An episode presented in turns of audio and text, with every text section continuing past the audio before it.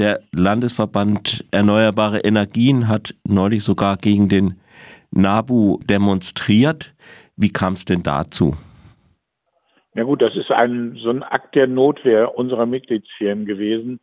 Wir sind ja sehr stark im Ausbau erneuerbare Windkraft, Wasserkraft, Biogas, Photovoltaik. Und wir beobachten einfach, dass der NABU auf allen Ebenen, also speziell der hier bei uns in NRW, die Bundesposition des NABU können wir teilen, aber der in NRW auf allen Ebenen gegen die Windkraft kämpft, äh, keine Windkraft im Wald will, überhaupt nicht, auch nicht da, wo die Borkenkäfer alles kaputt gemacht haben, die Privilegierung der Windkraft aufheben will.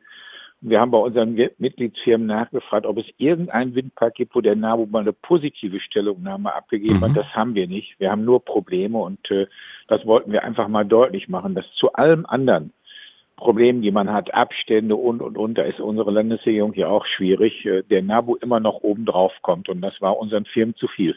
Mhm. Äh, nun ist ja der NABU für den Naturschutz notwendig ähm, oder setzt sich ein. Äh, geht es denn da hauptsächlich um, um Artenschutz, um Vögel und so weiter?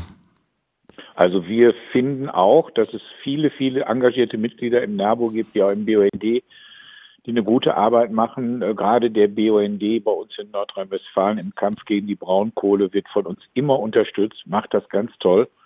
Aber an bestimmten Stellen gibt es auch in der Leitungsebene des NABU einfach einen übertriebenen Kurs gegen Windkraft. Und wer Wer nicht akzeptiert, dass der Klimawandel die größte Gefahr für den Artenschutz ist und wer dann gleichzeitig sagt, wir wollen Paris umsetzen, aber keine Windkraft, der muss sich schon vorwerfen lassen, dass das ein Stück weit Heuchelei ist, weil sie kriegen die Energiewende nicht hin nur mit Photovoltaik. Sie brauchen auch die Windkraft.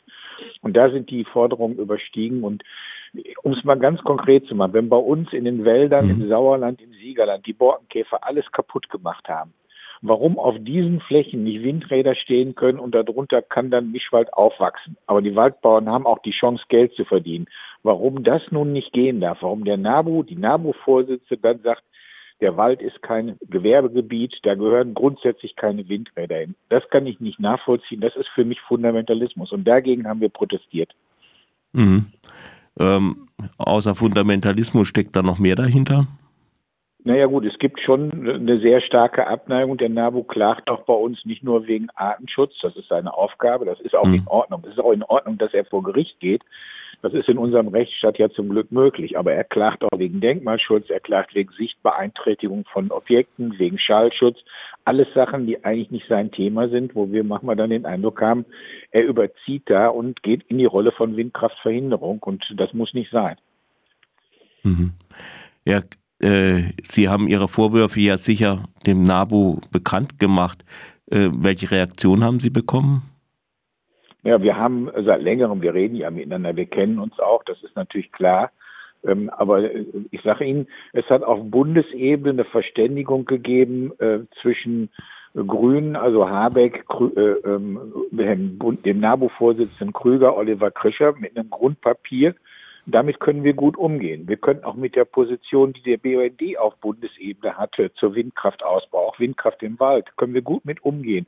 Dass es dann an Einzelstandorten immer wieder äh, Prüfaufträge gibt, Abwägungslinien, das ist alles in Ordnung.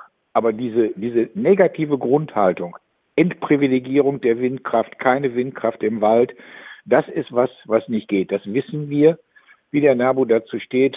Gespräche, äh, gestern Morgen äh, im, im Rundfunk Streitgespräch ist vom NABU abgelehnt worden. Das ist erstmal einfach so. Wir hoffen, dass da wieder Bewegung reinkommt und äh, dass wir uns über eine Energiestruktur verständigen können.